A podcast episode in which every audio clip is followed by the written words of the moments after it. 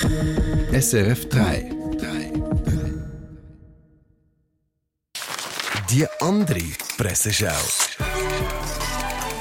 Mit dem SRF 3 Haussatiriker Peter Schneider. Es stand in Bild. Gegen Judenhass. Söder will bei Antisemitismus höhere Strafen. Ist das eine nachträgliche Kritik an der deutschen NS-Kuscheljustiz nach 1945?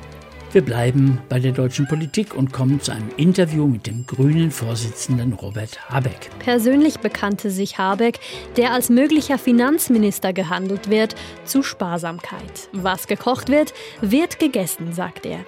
Ich kriege richtig schlechte Laune, wenn ich sehe, dass jemand seinen Pizzarand nicht aufisst. Baerbock hatte sich voriges Jahr dazu bekannt, vorgekochte Nudeln auch einmal wegzuwerfen. Das sollte in Deutschland doch schon für eine Debatte reichen in die Schweiz. Ein Tagi-Interview mit der Publizistin und Aktivistin Ayan Hirji Ali. Die Schweiz hat es mit dem Minaretsvotum und dem Burka-Verbot richtig gemacht. Wenn man die Richtige fragt, bekommt man auch die richtigen Antworten, so sicher wie das Aloha Akbar auf der Al-Quds-Demo in Berlin. Wir bleiben beim Tagi, kommen zum Schluss und zwar zur Abstimmung zur Abstimmung zum Antiterrorgesetz.